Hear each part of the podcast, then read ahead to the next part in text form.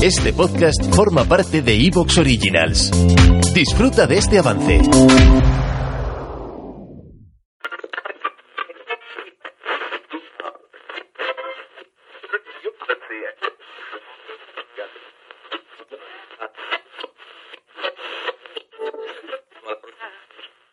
Atención, camaleones. Han existido desde el principio de los tiempos.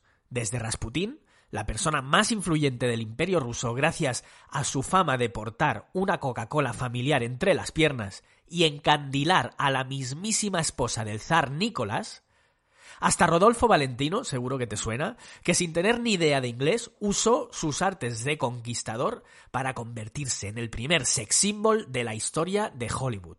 O sin ir más lejos, pasando por Clemente Domínguez, conocido en el ambiente nocturno de Sevilla como La Voltios, que acabó liderando todo un movimiento religioso que lo llevó a autoproclamarse Papa Gregorio XVII. No te lo pierdas. Estoy hablando de los líderes de opinión, o de lo que hoy conocemos como influencers. En el mundo del vino son muy pocos los expertos que se han hecho un hueco como influyentes, y creo que la razón es seguramente no haber sabido encontrar el tono comunicativo, usando a menudo un lenguaje pedante para que quede claro que son ellos, y no tú, los que entienden de vino. Por lo tanto, camaleones, queda claro que existe una línea muy fina entre lo que sería un mensaje para democratizar el mundo del vino o convertirlo en una dictadura. Hoy, en Vino para Camaleones, hablaremos de la tiranía de los influencers. Soy un camaleón, me llamo mermelada, no tengo solución,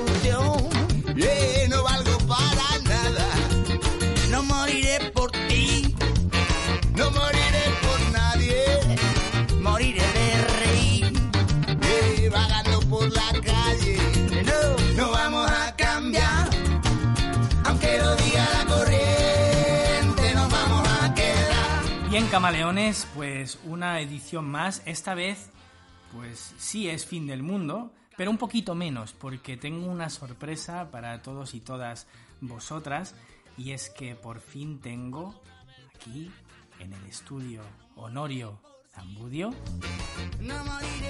a José Antonio Nieto. ¿Cómo estás? Suena tan raro, ¿verdad? Gracias, Ferran Pacheco. Pues estoy muy contento. Finalmente me han dejado salir.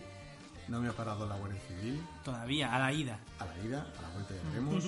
He visto que está todo el estudio perfecto. Lo has mantenido en perfecto estado. ¿Has encontrado la llave de la bodega, por cierto? Pues no, me he montado otra bodega, ya lo has visto, que me he tenido que montar otra... A la entrada. Ajá. Para que tuvieras que transportar poco y en poco espacio.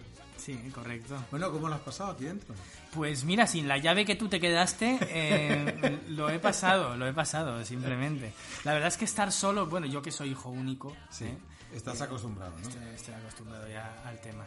Entonces, eh, bueno, eh, todo, todo lo que hemos pasado Los ha sido... fantasmas y la gente es estas que mm, me rodean por aquí, ¿bien?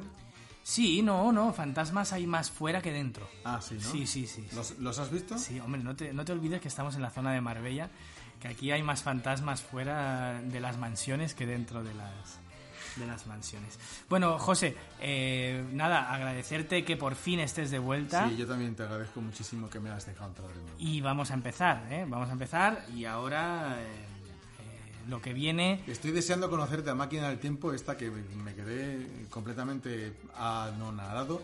Te fuiste hasta eh, el año de inauguración del parque de atracciones de, de Walt Disney. Y te llamé desde allí, Y correcto. me llamaste desde allí, que cuando, cuando vi el número digo, no, no me lo puedo creer.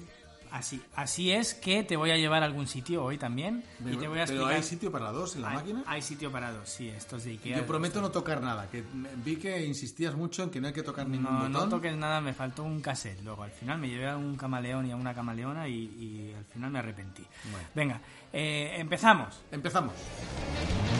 El camino lo marca la vida, el camino lo marca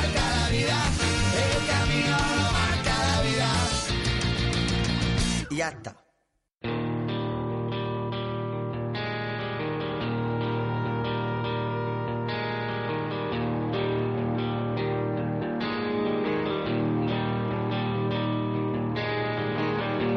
sabes que te va a alcanzar y que a veces lo mereces. Y nunca es para tanto. Lo harías otros 20 años más. Ya se ha dormido la ciudad y quedamos los de siempre. Solo un sobresalto. Me recuerda que soy de verdad. Salgo de mi propio cuerpo. Hablo de una forma extraña. Odio el tipo del espejo. Unos siete días por semana. Casi ya no veo el puerto. Queridos camaleones y camaleonas, esto a mí me resulta raro porque camaleones es una cosa neutra. No se sabe muy bien cuando cambia de color de qué sexo está, si también cambia de sexo. Nunca te lo he preguntado. ¿Los camaleones cuando cambian de color cambian de sexo? No, parece ser.